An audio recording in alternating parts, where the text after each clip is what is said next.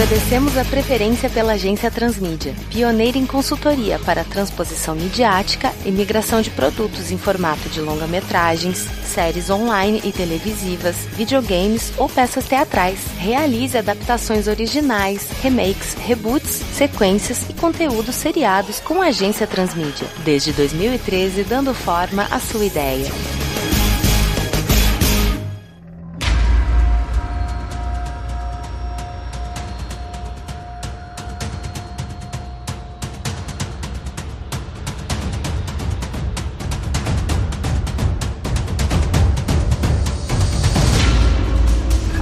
Bom dia, pessoal. Bom dia, Bom dia. Chegando aí metade desse mêsinho do terror aqui na agência, né? Então eu já tô percebendo que o terror também veio no contra-cheque que já estão me devendo dois jobs de pagamento aqui. Eu espero que os senhores não passem por esse mesmo terror. Ai, caramba, eu já tô até prevendo. Já. Ah, Deus, meu livro. Pois é. Mas antes da gente começar os trabalhos aqui, senhores, vamos preencher a nossa ata de reuniões e escrever aqui do lado dos nossos departamentos. Como vocês já sabem, sou Vitor Hugo Mota, faço parte do departamento de criação aqui da Transmídia. Tá aqui a folhinha, passa aí depois de escrever pro amiguinho do lado. Carlos Helva, do Departamento de Fontes e Pesquisa. Toma aí, toma pau. Ó, ok, obrigado. Deixa eu pegar a caneta aqui. Olá, sou o Paulo Elache, do Departamento de Tecnologia e Desenvolvimento. Assim sendo, vamos lá, senhores, vamos ser bem diretos no que diz respeito à fonte do nosso trabalho. Os cães de Tíndalos. Eu não tenho um grande conhecimento sobre o material em si, mesmo porque eu li num conto há muito tempo atrás, mas eu achei muito interessante alguns aspectos deles, né? Enquanto nós vivemos uma realidade de curvas do tempo, eles vivem no ângulo do tempo. E eles são uma parada bem assustadora, né? A pele deles são para trás, né? São ao inverso do nosso. Eles parecem grandes tumores que andam por aí e tal. É, é uma parada bem sinistra e em certos pontos até cultista. Mas eu gostaria de conversar um pouquinho mais sobre eles antes da gente começar a desenvolver um produto em si envolvendo essas criaturas tão peculiares de Lovecraft. Perfeito. Você tem alguma ideia, assim, mais ou menos, do que você pretende fazer? Olha, eu acredito que para levar uma criatura desse tipo, que na verdade eles não vêm singulares, né? Eles vêm em duplas, trios. Eles não vêm sozinhos, eles vêm na própria matilha. Então eu acredito que dá pra gente fazer um filme de terror, ambientado até mais ou menos na época em que eles foram escritos, ou até um pouquinho antes, porque eles vêm de uma mitologia um pouco mais ancestral, entre aspas, né? Porque eu não sei exatamente o quanto é verossímil a pesquisa em cima dele, né? Se é uma fonte embasada, eu acho interessante a gente ver isso. Mas se a gente fizer uma história indo por vieses vitorianos e expansão da coroa inglesa, né? Em torno do mundo, eu acho que pode ser interessante. Claro, a gente vai falar sobre terror, mas eu acredito que o elemento humano e certos dramas do universo humano podem trazer essas criaturas para nossa narrativa, como de repente não vítimas, mas assim convocados, invocados por essas pessoas de maneira consciente ou não. Porém, como se tratam de criaturas selvagens de outro plano, a gente vai lidar com um predador em potencial. Essas criaturas se assemelham às criações do Lovecraft, né? Ao que eu vi, sim. O Lovecraft usou, né? Porque eles usavam, né, direto, um do outro, né, material do outro. Quem criou foi o Frank Belknap Jr., criou o conceito e o Lovecraft mencionou isso aí nas histórias dele. Mas os cães, eles não são cães, viu? Só para avisar, eles não Sim, são cães. são criaturas semelhantes a cães. Não, nem isso. Isso é o que a, a mente humana consegue é, imaginar. Ela não consegue imaginar que aquilo lá que ele vê parece um cão. Mas mesmo assim, você lembra que ele vê meio de na quina? Porque ele fica entrando, ele não vê corretamente. Então aquilo só aparece nos ângulos, né? Porque era aquela ideia que você tinha ângulos assim É, as ideias de Lovecraft, né, também, assim, de que a mente humana não pode entender essas criaturas que são de outras dimensões. É, o O- Razer usa muito disso. O cubo deles é uma forma de você entrar na- nas dimensões perpendiculares, né? A cada ângulo que ele cria, ele cria uma abertura nova para aquela dimensão. É, realmente tem uma similaridade, né, entre uma ideia e a outra, né? Tem alguma ligação. Claro, podemos usar aquele filme lá, é bem Lovecraftiano. Aquele do buraco negro lá, é outro também que usa é, esses seres é, de outras dimensões, dimensões transversais, paralelas, angulosas, essas O. Enigma do Horizonte? É, Event Horizon. O Enigma do isso. Horizonte. É, eu entendo o que vocês estão falando, até porque realmente é algo recorrente na literatura do Lovecraft de você não atribuir uma forma realmente verossímil com o que a criatura é, de fato. Né? Eu não sei se era Cthulhu nas Montanhas da Loucura, Sim. que falou assim: uma simples visão do tentáculo da criatura já levou a pessoa à loucura, porque ele não teve capacidade cerebral, mental, intelectual para lidar com aquela forma e conjecturar aquilo. Então ele acaba sendo sabotado pela própria mente. É um conceito louco de pareidolia, né? Sim, sim. É. E é recorrente nos personagens de Lovecraft de o personagem que teve contato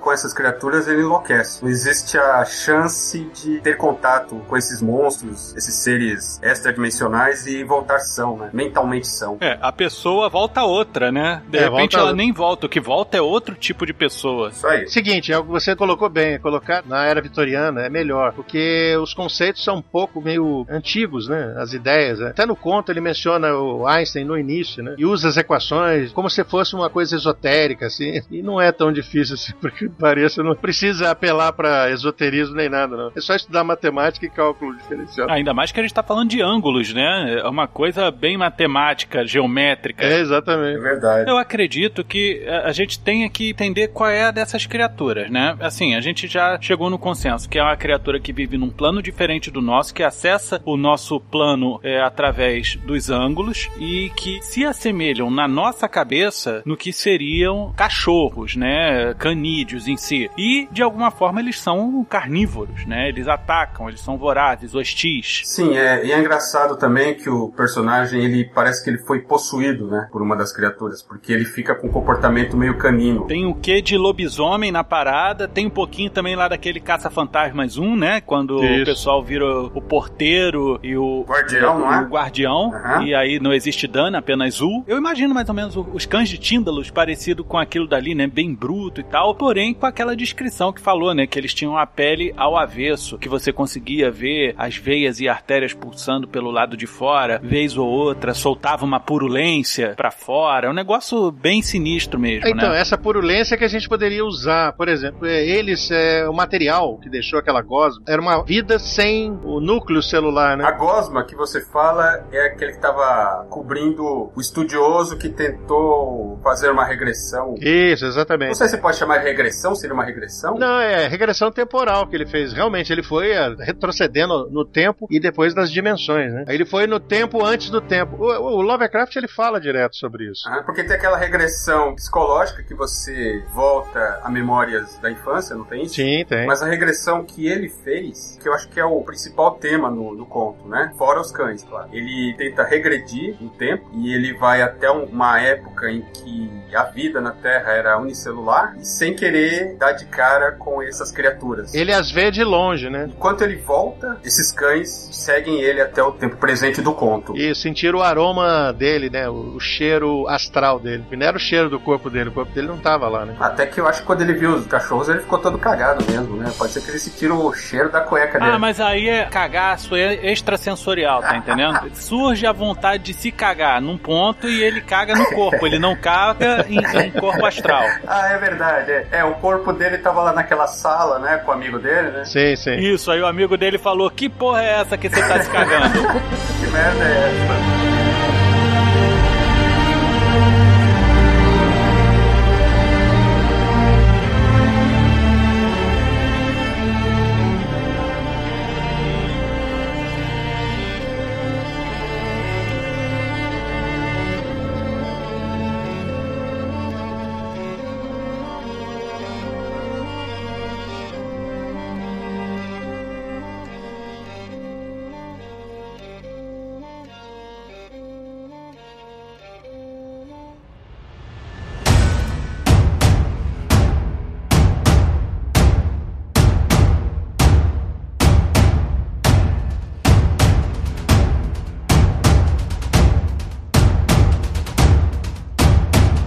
Tá meio maluco, mas tem uma obra do Stephen King que tem um pouquinho dessa loucura de existir uma criatura primordial que vive em um ponto do tempo, que são os Langoliers. Sim, sim. Eu assisti a minissérie. Sim, a minissérie que depois o pessoal tentou fazer um filme, que, é, que acontece umas grandes besteiras nas obras do Stephen King, é que o nego quer fazer filme do negócio que foi feito para ser série. O ritmo quebra totalmente. Aham, uhum, é verdade, é verdade. Né? E o Langoliers tinha esse negócio, que eles eram criaturas que viviam num ponto do tempo tempo que eu acho que eles, eles comiam o tempo que existia 15 minutos antes dele deixar de existir, não era um negócio assim, mais ou menos? É, o tempo não, não existia sempre. É um conceito completamente diferente. Né? Uhum. Porém, existem conceitos ali que são interessantes também para os cães de Tíndalos, que de repente, de alguma forma, eles são criaturas que fazem a manutenção entre a curva do tempo e os ângulos do tempo. Por que, que eles foram atrás do estudioso lá? É, porque sentiram o cheiro dele, fim de papo. Eles vão atrás agora. É, e todas as obras assim que você encontra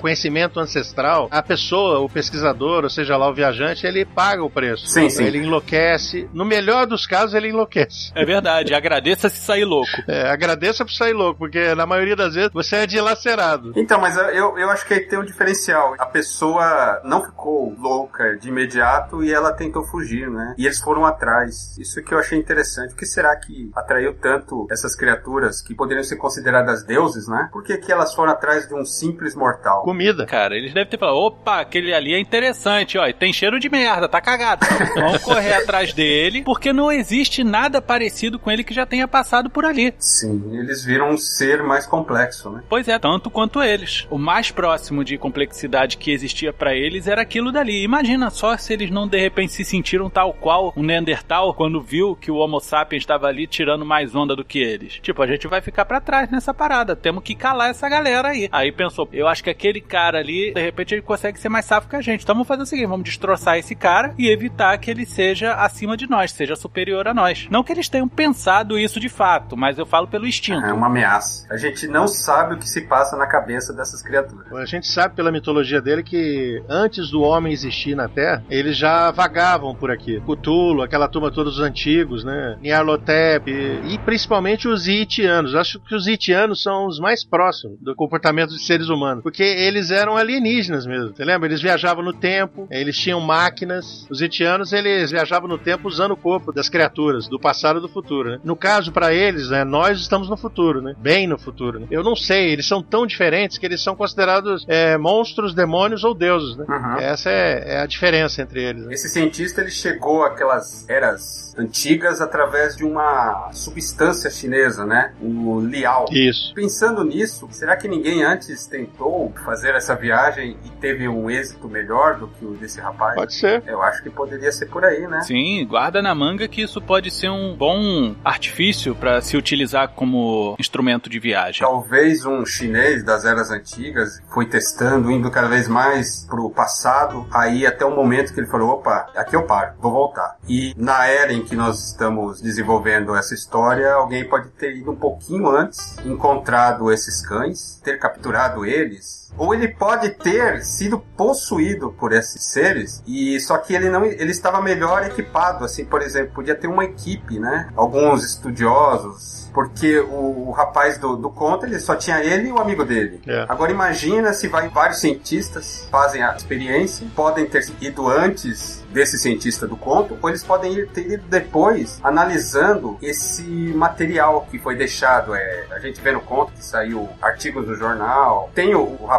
que não foi, que relatou tudo e não fez a viagem, mas viu como o amigo dele ficou e ele pode ser entrevistado. Talvez eles tenham feito a viagem com maior segurança e ao voltar eles podem ter voltado possuídos. Olha, eu acredito que ao invés de possuídos, a gente pode dizer que é abalados, né? Porque a pessoa que vai volta louca, né? Ou abalada de alguma forma. Tinha um trecho no conto que não era nem questão de possuir, mas onde o cachorro mordia, crescia um, um bagulho preto, né? Um tipo de vazio ou alguma coisa assim que o cara não conseguia determinar o que que era. A mordida deles tinha um, um- um efeito devastador. Só que eu não sabia que tipo de efeito que era esse. Eu não tô com isso recordado na memória. Parecia que abria um buraco preto que nunca cicatrizava. Eu lembro disso vagamente do conto mesmo. É, pode ser, podemos usar isso. Né? E de repente, quem sabe, no momento em que o cachorro te morde, assim como um animal que esteja infectado com a raiva ou qualquer outro tipo de bactérias na boca e tudo mais, o que tenha na boca dos cães de Tíndalo acaba entrando no nosso corpo e nos infectando, não nos possuindo, mas sim nos infectando com matéria escura. Uhum. Uma coisa tão inversa à nossa, tão estranha, tão alienígena enganar nós que o, os nossos anticorpos nem tentariam lutar contra. Eles seriam automaticamente substituídos e o que entrou através dessa mordida dos cães de Tíndalos toma posse da gente, não possuído. A gente está infectado. Mas eu acho que no conto ele fica com algum comportamento canino, não fica? É, por causa da loucura. Exatamente, ele, ele acaba se apegando, tipo aquele negócio do pato. Quando nasce, ele identifica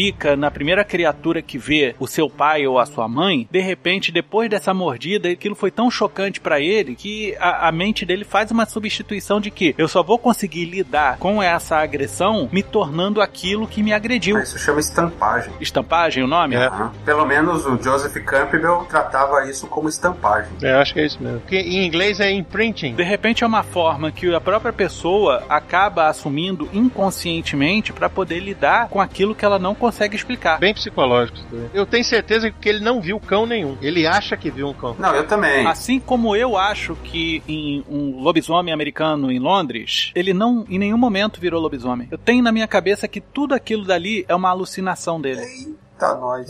Ah, mas aparece o lobisomem correndo pela cidade e tal. Você lembra do livro mesmo, do médico e o monstro? O Mr. Hyde, ele nunca é descrito como um cara fortão, um grandão, não sei o quê, mas sim que era um, um homem de atitudes monstruosas. É, atitudes monstruosas. Ele até era menor do que o doutor, por causa que ele andava meio arqueado, assim. Curvado. Isso. Por causa da maldade, né? Então eles achavam ele uma- um ser menor. O que eu estou sugerindo é que no lobisomem americano em Londres, em nenhum momento houve transformação. Ele estava tão impressionado com tudo que aconteceu que ele entrou num surto psicótico e a personificação do lobisomem, várias vezes que aparece ali, na verdade é o ato monstruoso O dele. fantasma do amigo é tudo alucinação. Cabeça dele. Vocês assistiram Fragmentado? Assisti. Não, eu não assisti. É, parecido. Eu acredito que o que aconteceu em Fragmentado é muito parecido com o que aconteceu no Lobisomem Americano em Londres. É. Assim como eu acho que a pessoa que entra em contato com o cães de Tíndalo e porventura venham a ser atacadas e em contato com o seu muco ou qualquer tipo de secreção, vai fazer com que aquela infecção o faça lidar de maneira psicologicamente agressiva ou por estampagem, como a gente falou agora aqui. O que eu acho muito crível. Ah, eu gostei. Porque aí a gente pode tratar dessas criaturas sem mostrar ela, mas mostrando o comportamento delas nos seres humanos. Eu acho que é mais assustador. Com certeza. E sabe o que, que pode até facilitar mais esse processo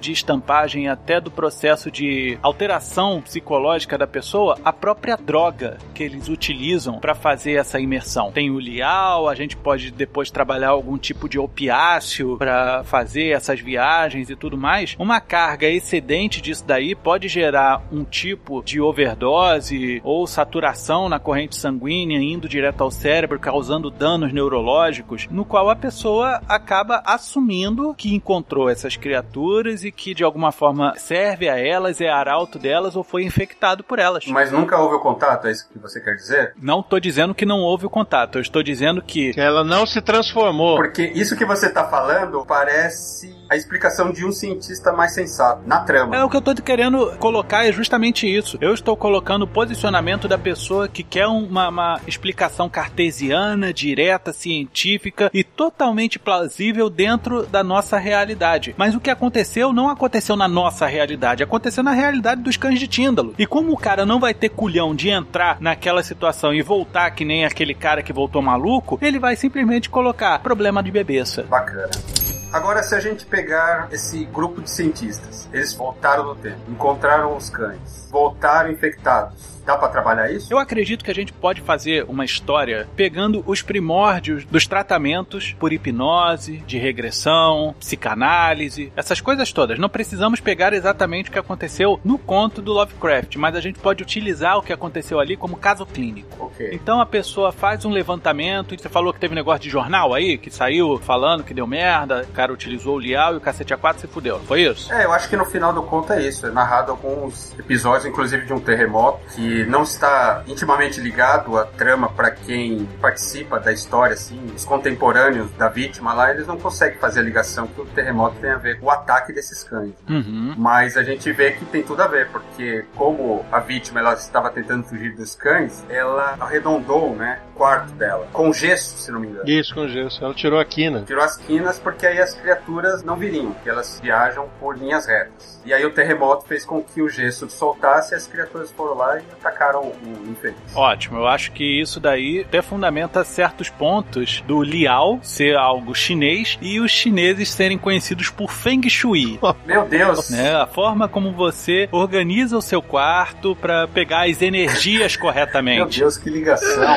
Ah, que doideira, que legal. É, pior que ficou bom. Por que, que a gente não trabalha? Estudos de psicanálise e esses estudiosos não estão nem lá pelos cães de Tíndalos, tá? Eles estão lá pelas drogas. Eles foram lá para procurar as drogas para fazer os tratamentos. Vários opiáceos até que chegam no Liao. No que chega no Liao, eles ficam sabendo sobre o que aconteceu com o cara dos contos do Lovecraft e tal, o que aconteceu e tudo mais. E aí eles começam a entender, olha aqui que estranho, cara. Pô, não, não tem quina nesses quartos desse hotel onde a gente tá. Não, é que o conto se passa em 1920, mais ou menos. Ah, então. É, porque ele menciona Einstein lá, da teoria da relatividade. E foi 19. Ah, então podemos fazer com que essa galera, que seja antes, vamos fazer em época vitoriana, eles desenvolvem o lial através de opiáceos que eles conseguem na China. Isso. Eles, inclusive, ele- eles queriam fazer tratamento para doenças degenerativas, tipo câncer, essas coisas. Acho interessante o negócio do câncer. Uhum. Se a gente for pensar num espectro maior, né? Eu tinha uma ideia, a princípio, de trazer o conceito de que cachorros conseguem identificar pessoas com câncer. É usado o cachorro para identificar num diagnóstico prévio uma pessoa que tenha câncer através do seu olfato, né? Eles vão lá, cheiram, identificam e começam o tratamento. Aí eu fiquei imaginando a possibilidade do pessoal utilizar também os cães de Tíndalos de uma maneira bem arcana, trazendo eles de seu universo para o nosso plano de realidade, para que eles pudessem drenar esse câncer e curar as pessoas, né? E aí eles seriam mandados de volta e voltariam tranquilos, porque já estariam alimentados daquela energia negativa que o câncer traz. Eu acho interessante, sabe por quê? Hum. Eles são de uma era em que só havia seres unicelulares. Uhum. O que é o câncer? São células descontroladas. Inclusive, existe uma mulher, dos anos 50, talvez, não sei. Ela morreu, claro, de câncer, mas as células cancerígenas dela estão sendo mantidas até hoje. Tipo, ela ganhou uma imortalidade virtual. Ela ainda existe, a mulher, nas células cancerígenas. Agora imagina se essas criaturas, além delas viverem naquele passado de criaturas simples, elas também se alimentassem. E algum desses viajantes, e talvez aquele viajante do conto também, eles tivessem câncer. Um deles, pelo menos, ter câncer. Talvez eles achassem interessante aquela forma descontrolada de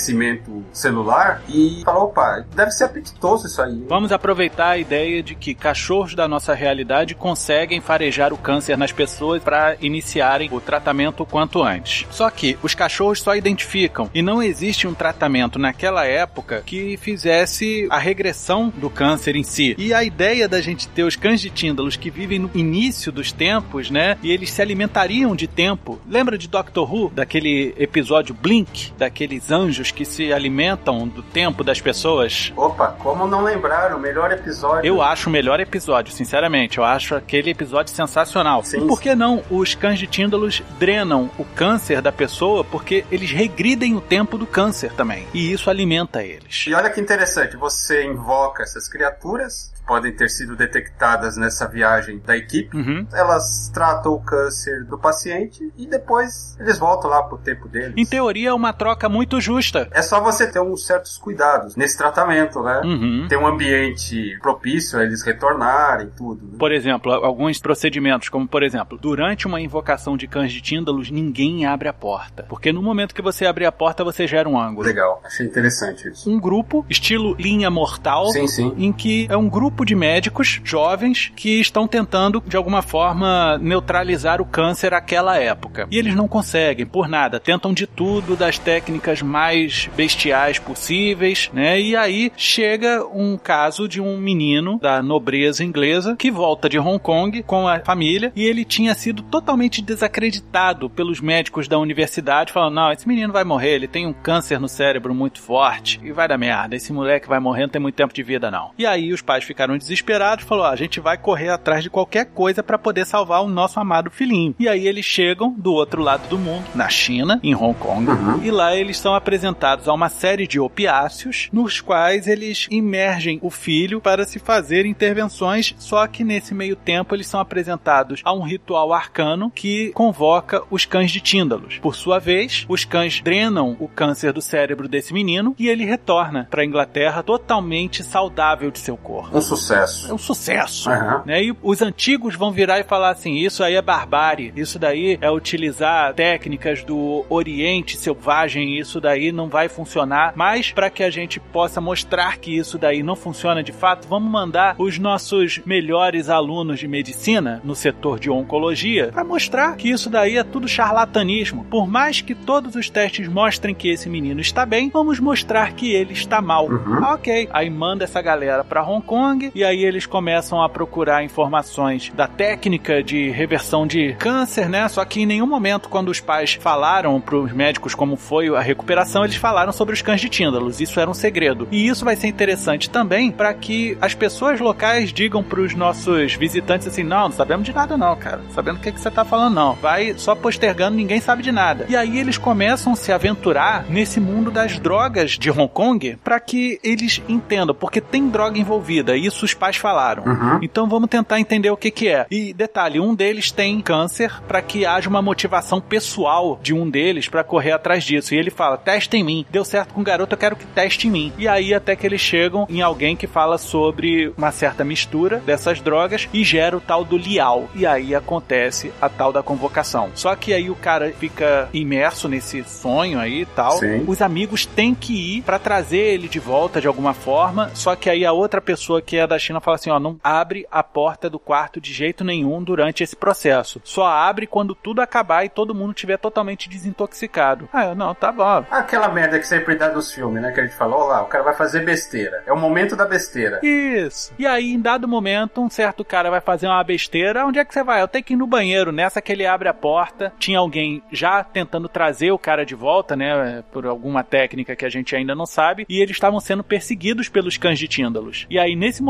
que o cara abre a porta para ir no banheiro e os caras já estavam quase chegando aos corpos, eles chegam aos corpos, só que os cães de Tíndalos chegam ao quarto. Eles conseguem passar pelo ângulo feito da porta com o quarto e a gente tem os cães de Tíndalos na nossa realidade. Sabe que eu pensei que podia abrir a porta? O amigo do cara do conto, ele segue eles e fala: Seus malucos, o que vocês estão fazendo? Aí ele abre a porta.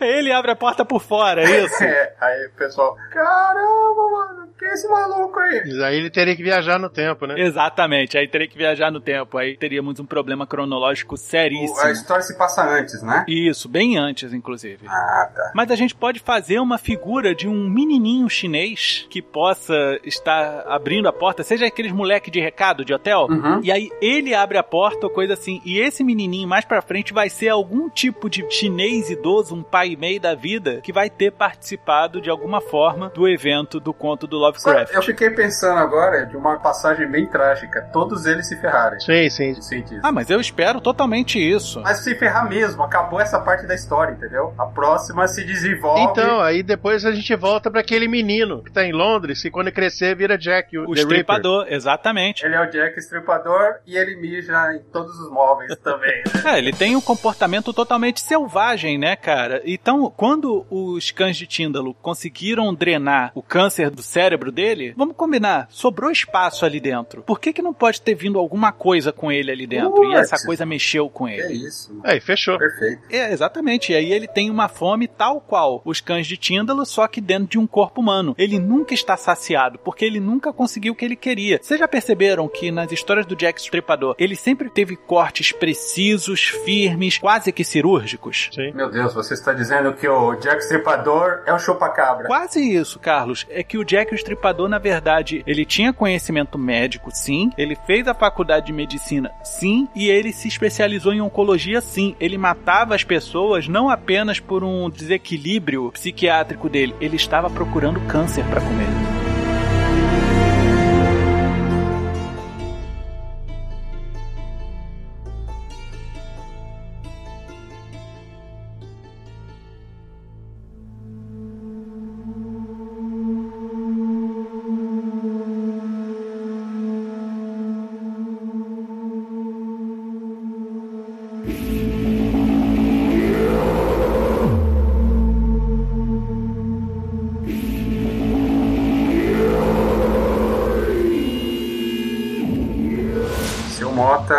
Tive uma daquelas ideias malucas. É, agora que o bicho pega. Vai lá, cara. Bom, Jack Stripador tá atacando e o pessoal começa a achar o comportamento dele um comportamento muito agressivo, chegando a ser um comportamento animal. Uhum. Ou o comportamento de um cão raivoso. Certo. Quem você chamaria no momento desse? Os caça-fantasmas, claro.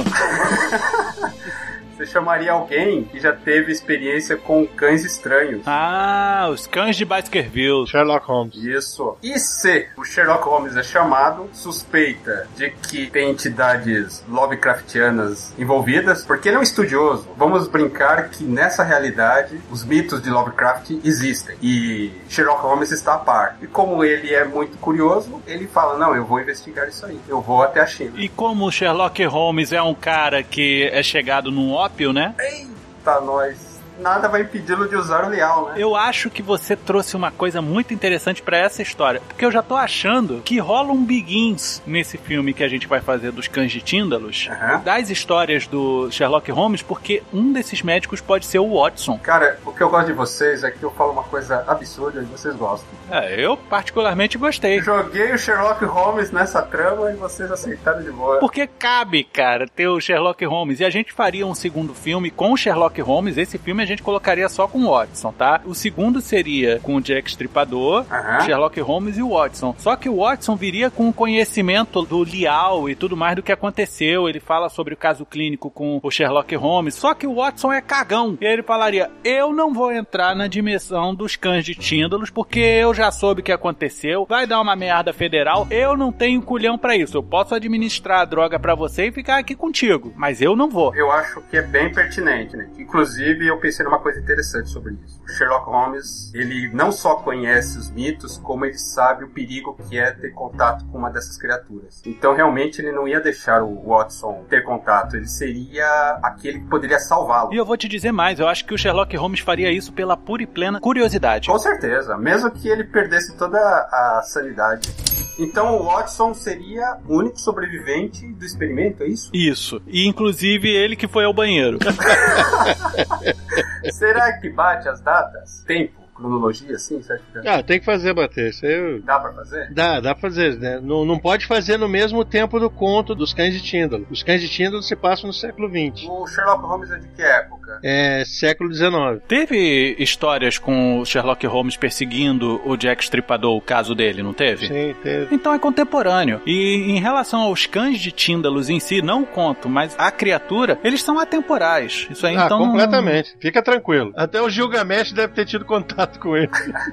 Com certeza, ele que colocou ração no pote. Eu acho que a gente poderia não se aprofundar no Jack Stripador. Seria uma viagem. Não, isso é só o final. É, ele poderia encontrar o Jack Stripador no final, né? E ele não é um ser humano. Os olhos dele. Sim, sim, é isso mesmo, seu Mota. É isso que eu tô pensando. Li sua mente. É um ser humano transformado. Então, toda a nossa história seria sobre os cães de Tíndalos. Não precisamos focar em nenhum momento que um dos caras é o Watson, que essa galera foi quem desenvolveu o Lial. E a gente não precisa contar que se passa na mesma estrutura do Sherlock Holmes, né? Que, que é lá dos anos de 1880 e Vral, acho que é 88, 87. Mas eu acho que em 1920 ele tava vivo ainda. hein? Não, ele podia estar vivo, mas seria interessante ter um jovem Watson. Então, se há um jovem Watson, tem que haver um jovem Sherlock Holmes, né? Não, não é experiente. Ou então, o jovem Watson teve contato naquele incidente terrível, viveu com o pouco de contato que ele teve, os pensamentos daquilo aterrorizam ele, ele evita. E quando o Jack começou a atacar, ele começou a ter um pensamento naqueles eventos, talvez pesadelos. Os dois têm alguma ligação com as criaturas, de formas bem diferentes. né? O Jack Stripador foi um contato direto,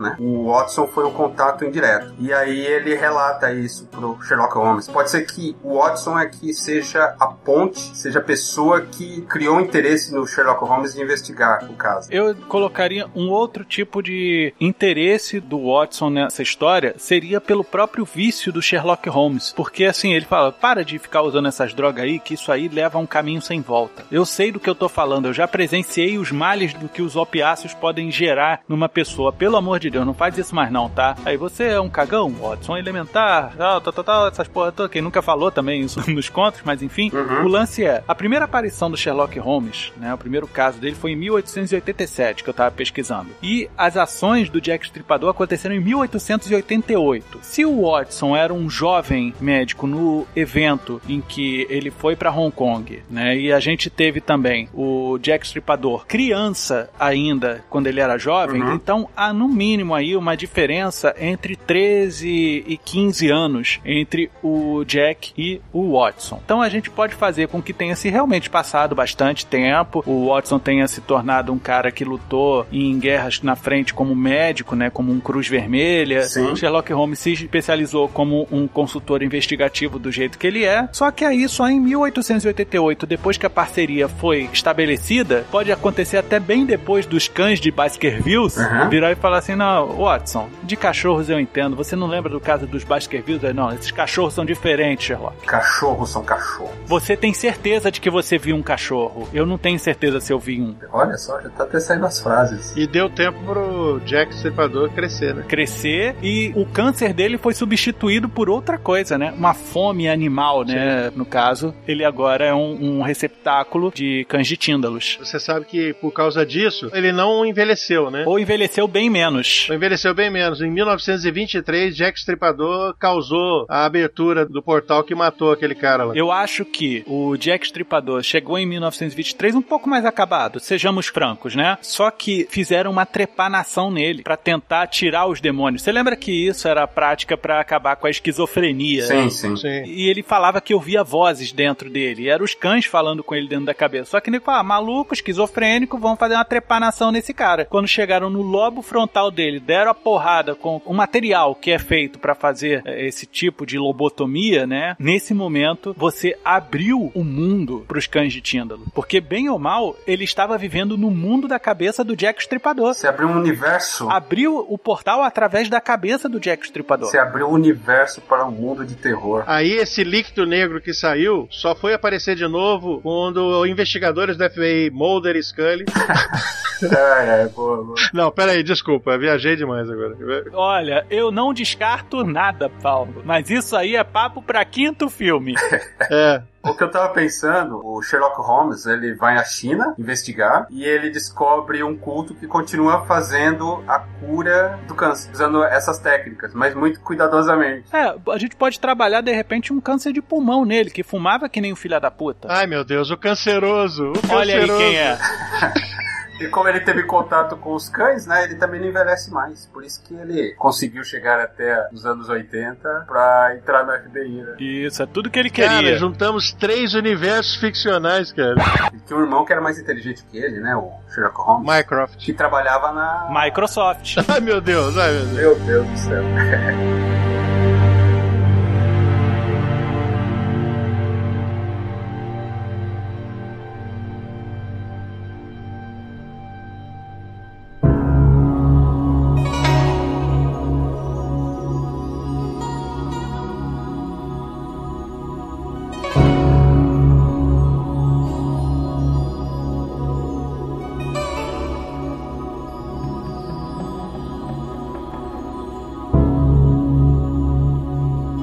Ok, a gente conseguiu já prospectar vários filmes e junções de franquias. Eu acho isso ótimo porque é um exercício criativo que pode vir a dar muito dinheiro se a gente conseguir convencer as pessoas de que é uma forma de se revitalizar mitos e reforçar novos. Certo. Porém, a gente tem que voltar rapidamente ao primeiro filme. É, o primeiro filme ele começa com a criança. A criança foi curada. Aí é mandado um grupo de médicos. É só no segundo que a gente sabe que o médico que abriu a porta é o Watson, tá O bom? Watson. Eles se tratam pelo primeiro nome porque eles são jovens, né? Eles não têm toda aquela formalidade. Uhum. Então a gente procuraria. Qual é o primeiro nome do Dr. Watson? O primeiro nome é John. John Watson. É, John Watson, verdade. Até a noiva dele no filme do Robert Downey Jr. chama ele de John o tempo todo. Ah. Seria até sinistro se a esposa chamasse ele de Watson né, o tempo todo. Perfeito. Ok, ele vai ser referenciado como John não sei o quê. No final das contas, do que acontecer em toda essa história, ele vai fazer o relatório para poder apresentar na faculdade e aí ele vai colocar lá John H. Watson. Aí, nego, caraca! Isso poderia ser o final do filme. Isso. Ele isso, assinando. Isso. Sim. Exatamente, pô. Ele, ele assinando atestado de alguma coisa, tá entendendo? E já como doutor. Ele, ah, melhor, Carlos. A gente faz ele voltar. Lembra do final de Predador, que o cara volta todo retalhado, ferrado, mas vivo? Afinal, é o Schwarzenegger. Uhum. Sim, sim. Né? Mas aí volta o nosso John Watson e aí a gente tem a cena final, passados mais algum tempo à frente,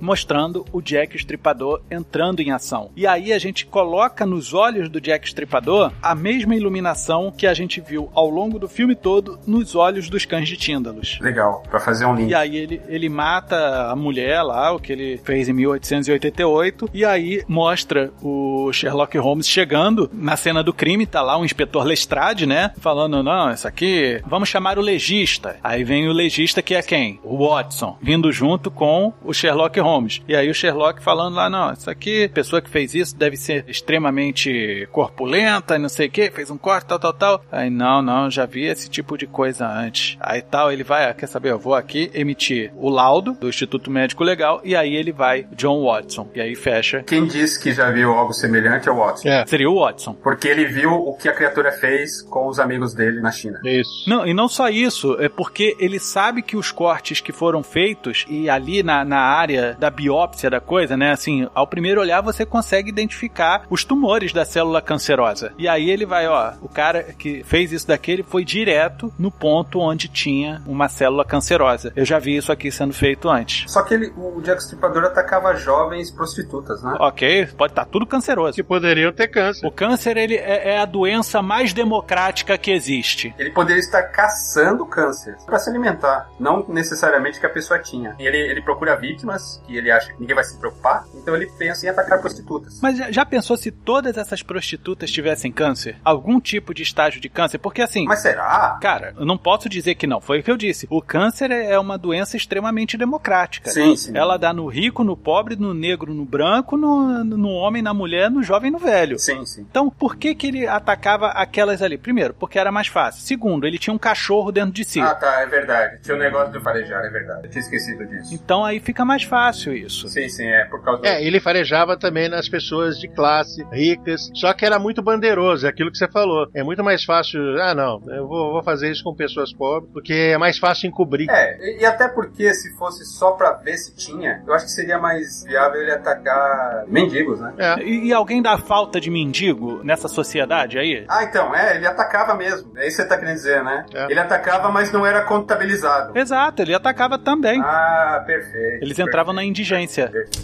Agora vamos voltar mais um pouco. Vamos falar sobre como era o processo de entrar lá no mundo dos cães de Tíndalos. Porque assim, a gente vai ter um indivíduo que ele vai ter câncer e vai ser um dos estudantes. Ele vai sempre se candidatar a ser a cobaia barra isca, barra vítima, barra qualquer coisa, para que esse câncer dele seja tratado. Sim. Aí vai se descobrir o tratamento com o Lial, vai saber como é que vai pegar os caminhos. De repente pode existir um pergaminho que o pessoal pode ler em voz baixa no ouvido da pessoa que está dormindo, né, ou que está sobre o efeito do torpor da droga, dizendo qual é o caminho que tem que seguir para encontrar os cães de Tíndalos. Primeiro, esse amigo vai morrer, ele, ele já vai morrer por lá. Eu acho que ele não volta nem pro corpo. Você diz o. O cara que tá com câncer. Ah, tá, tá, tá. Ele, ele vira ração canina lá. né? Isso. Tá. O corpo astral dele é totalmente destroçado por lá. Eles se alimentariam disso daí. Ou então, eles atacam o corpo astral, mas o corpo físico destroça dentro da sala. Não, não, ele fica sem câncer. O câncer que tá dentro dele vai se dissolver. As células dele vão entrar em uma contrametástase. A metástase ela amplia. Exatamente. É quando o câncer se alastra. Que é a mesma coisa que aconteceu com o menino. O menino, só que o menino sobreviveu. Sim, sim. Porque eles não foram tão audaciosos no caso do menino. Foram mais cuidadosos, É. por causa que já tinha toda uma documentação dos antigos chineses e eles respeitaram isso. É. Pode ter o negócio de farejar o medo também. De repente o menino tava sem medo e esse cara, quando tava chegando perto dos cães ficou com medo e aí começou a ser perseguido. Sim, sim, pode ser também, interessante. Quando se sabe que o cara morreu, ele vai perder os sinais vitais, por que cacetes essa galera iria entrar novamente para tentar buscar? O cara tá morto. Pode acontecer de um desses caras que tava lá dentro entrar em desespero, falar: ah, meu Deus do céu, fulano de tal morreu, eu vou chamar alguém para ajudar. Alguém chame o um médico, cheio de médico na, no quarto.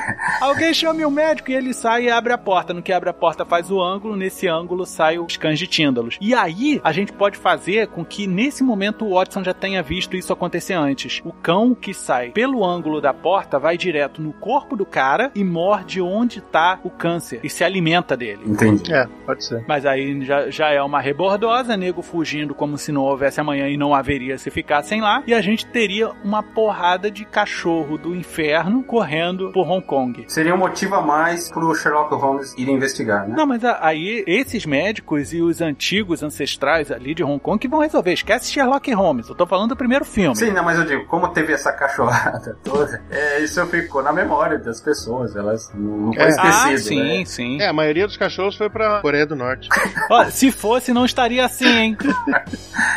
Ai, ai. E, e outra coisa, o Sherlock Holmes vivia durante um tempo num lugar dali da região da China que falava português. E quem garante que esse caso dos cachorros do inferno soltos em Hong Kong não chegou pra ele lá? Só que ele falou, é história de gente temente a lendas e tudo mais. Eu- Não deu muita trela. E aí quando o Watson começa a falar, ele começa a perceber, eu ouvi essa história também. Você teve por aquelas bandas naquela época? Tive, pô. Inclusive eu tava lá.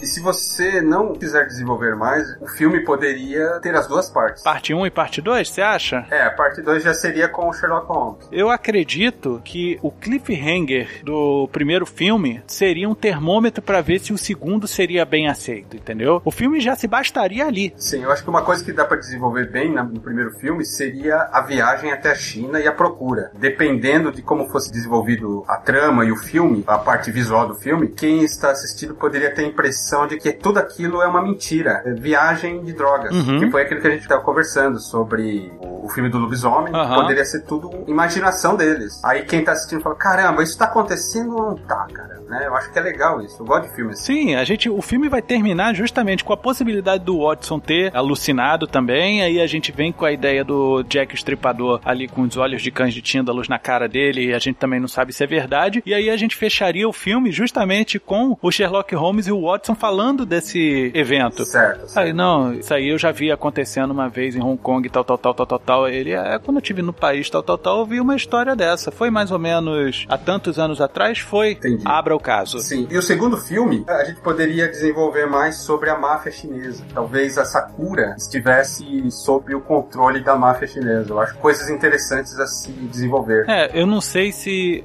a máfia chinesa e uma cura seja o fato. Eu acredito que sim, o contrabando de Liao Aham. para Inglaterra para que eles consigam fazer a busca dos cães de Tíndalo na cabeça do Jack Stripador. Eles têm que capturar o Jack Stripador, mantê-lo sedado com o Liao e ele também com o Liao se conectar na mesma vibração sob os mesmos aspectos de arquitetura do local, todas essas coisas e lá o Watson fazendo o pageamento da coisa. Certo. Mas eu acho que eles não precisavam nem ir pra China. Eu acredito que um contrabando chinês, sim. Aí sim seria válido. Mas na, na segunda parte, eu acho que seria interessante o Sherlock Holmes ter contato com as entidades. Ah, com certeza vai ter. Isso daí vai acabar com todo o ceticismo dele, entendeu? Sim. E aí ele também pode entrar com um problema seríssimo. Como ele já foi dependente de ópio durante muito tempo, a dosagem dele tem que ser acima da média. Uhum. né, a dosagem de lial dele. Tem que ser combinada com mais drogas. E aí, de repente, os monstros ficam muito mais monstruosos na cabeça dele quando ele entra. Nossa, aí a loucura seria total, né, do Sherlock Holmes, coitado. Exatamente, ele vai ter que ser extrapolado no teste da sua sanidade, mas também com toques Lovecraftianos. É, eu acho que a gente poderia criar alguma solução pra ele voltar à sanidade, né? Apesar que isso seria inédito e o Lovecraft não ia gostar. É, Mas aí é que tá, e se de repente a sanidade dele nada mais é do que uma máscara pra total insanidade dele? Bom, apesar que agora eu pensei no negócio. Ah. O Sherlock Holmes, ele tem um irmão que é o homem mais inteligente do mundo. Mundo. Mycroft. Eu pensei em alguma coisa agora. Olha que loucura, hein? Olha a solução pro Sherlock Holmes voltar à sanidade. Ele não voltaria à sanidade. Ele e o irmão deles, pessoas muito inteligentes desde criança, eles poderiam brincar de um outro mundo. Eles desenvolveram um jogo de brincar de uma outra realidade. Hum. Por exemplo, eles desenvolveram um mundo onde não houve a Rainha Vitória, sei lá, alguma coisa assim. Uma realidade paralela, mas é um jogo, tá? Não tô dizendo que é uma dimensão mesmo paralela. É um jogo Eles brincam de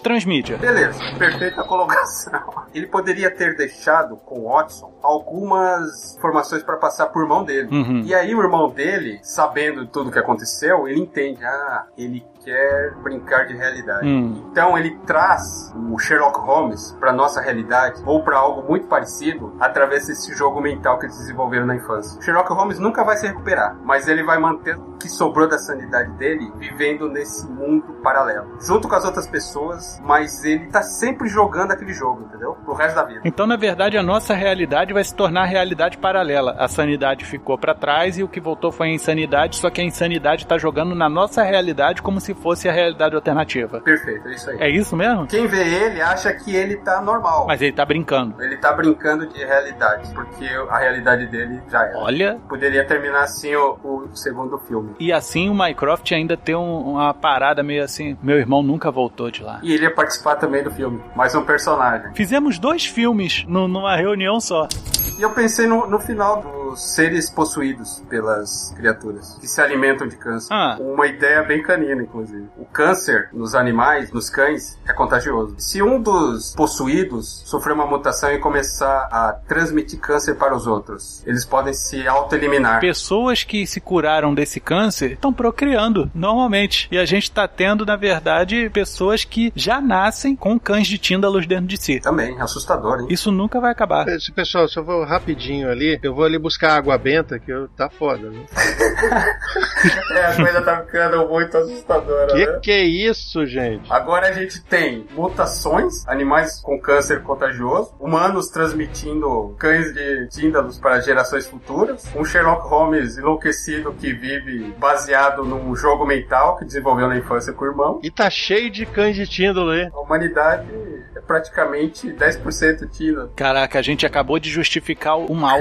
Ou aquele filme Sepultura na Eternidade. É novo? Não, é antigo, da década de 60. É um filme que eles acham numa escavação em Londres, uma nave espacial, e descobrem que os seres humanos todos eram descendentes dos antigos experimentos de seres marcianos. Eles falaram que eram marcianos, né? Porque eles achavam que vinham de Marte, mas poderiam ser os cães de Tyndall. E a humanidade estava dividida em seres que não eram, que não receberam o gene dos marcianos, né? Aham. e a nave alterava. Então as pessoas caçavam ah, os outros humanos comuns. Né? Aí já tá ligando a outra série, é, Quatermas. Olha, ó. Quatermans and the Pit. caramba, eu não conheço esse filme não. O câncer seria uma chave de predisposição para cães de tíndalo. E o estado natural do ser humano era não ter o câncer. É. Isso, os cães de Tyndall estão invadindo a nossa dimensão. Através do câncer. Eles É. encontram um agente facilitador no câncer. E eu sinto dó do Watson, coitado. No final de tudo isso, ele vai ficar olhando pro Sherlock Holmes e falando, cara, ele tá aqui, mas não tá aqui. Sabe o que, que ele virou? Vocês já viram aquele filme, que é um remake, né? Ilha do Medo, Sim, sim. com o Leonardo DiCaprio, o Mark Ruffalo? O Watson é o Mark Ruffalo. Inclusive, era esse clima que eu tava querendo pro primeiro filme. Aquele ponto que você fala, caramba, isso tá acontecendo ou não tá, cara? Uhum. Uma mulher dentro de uma caverna, perto da praia? Que maluquice é essa?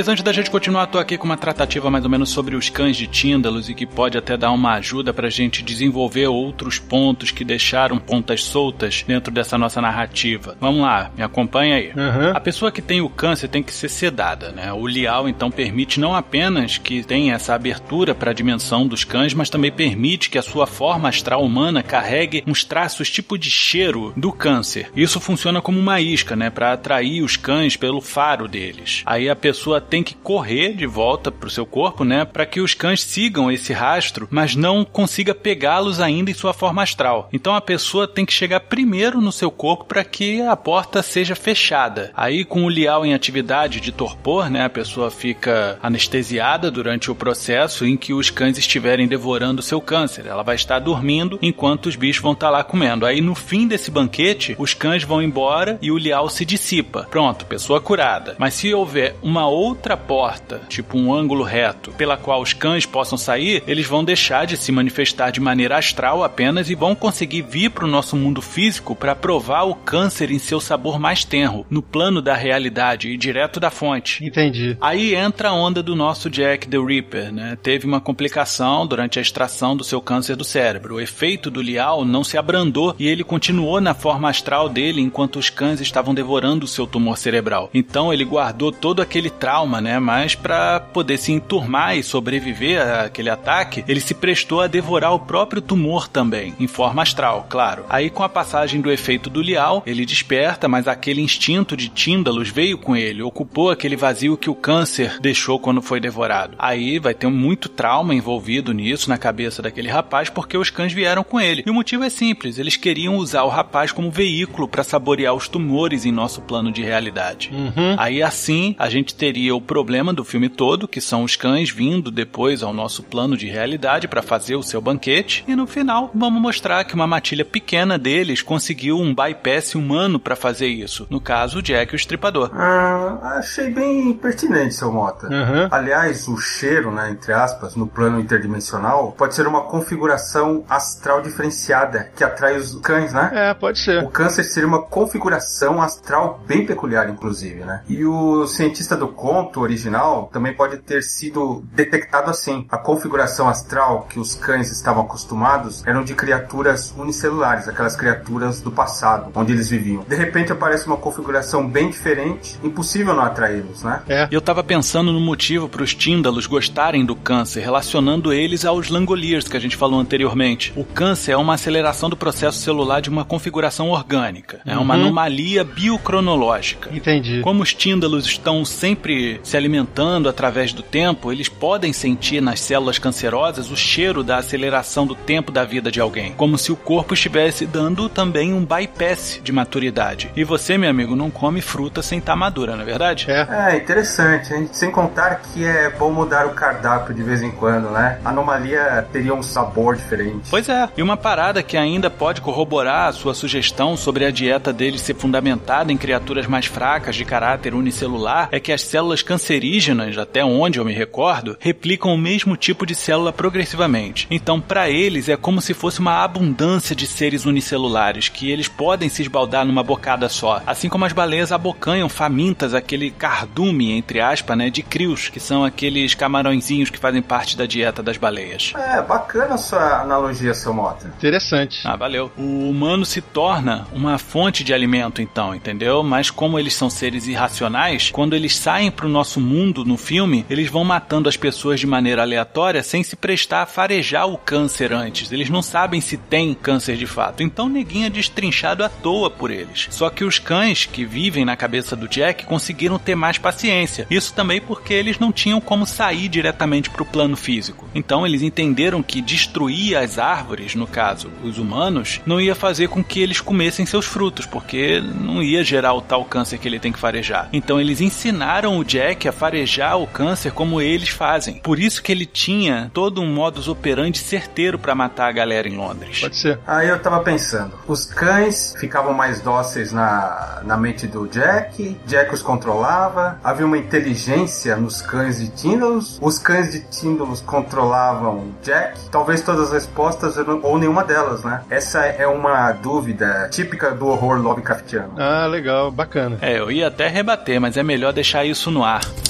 Senhores, eu não sei o que, que vai sair daí. Não sei se serão episódios enormes de Sherlock com, com Berbá, mas eu também acho que a gente pode fazer um ótimo filme fazendo a dosagem através do primeiro, pelo menos, para falar sobre os cães de Tíndalos e mostrar essas criaturas como predadores da época vitoriana, né? Cada um tem o alien que merece. E eu acredito que é uma forma da gente conversar sobre o câncer também, que é uma doença, como eu disse, muito democrática, porque pode acontecer com qualquer um. Então a gente dá a magnitude da luta que o câncer é para as pessoas que o portam, é muito importante também. Não falo pelo ludicismo em si, mas para as pessoas conseguirem entender de uma forma alegórica como é difícil lidar com essa doença. Legal, gostei desse posicionamento. Okay. Aí eu quero agradecer aos senhores, primeiro por terem comprado essa ideia maluca junto comigo, e quando a ideia é doida, eu chamo vocês porque eu sei que vocês compram isso bem barato junto comigo. Muito obrigado pela oportunidade e espero que numa próxima a gente possa, quem sabe, até desenvolver outras coisas relacionadas aos cães de Tíndalos, né? Vai que vinga. Legal. Ah, é. Eu acho que a gente desenvolveu um negócio bacana. Ah, ficou interessante. Vamos aguardar aí. Vamos vender o peixe ou o cão, né? Vamos vender os cães. Quem não tem cães, caçam com gatos. Próximo vai ser gatos de Tíndalos. São os arqui-inimigos dos cães. Ah, na boa, eu não vou tomar esse café de borra, não, hein? Olha, não sei vocês, mas eu acho que esse negócio foi feito com pó de lial. E quem bebeu bastante foi o Carlos. Não, não. Os cães de Tíndalos, você tem acesso a eles pelo lial e aos gatos de Tíndalos pelo miau. que está Deus presente Deus. na erva do gato da Dona Penha. É.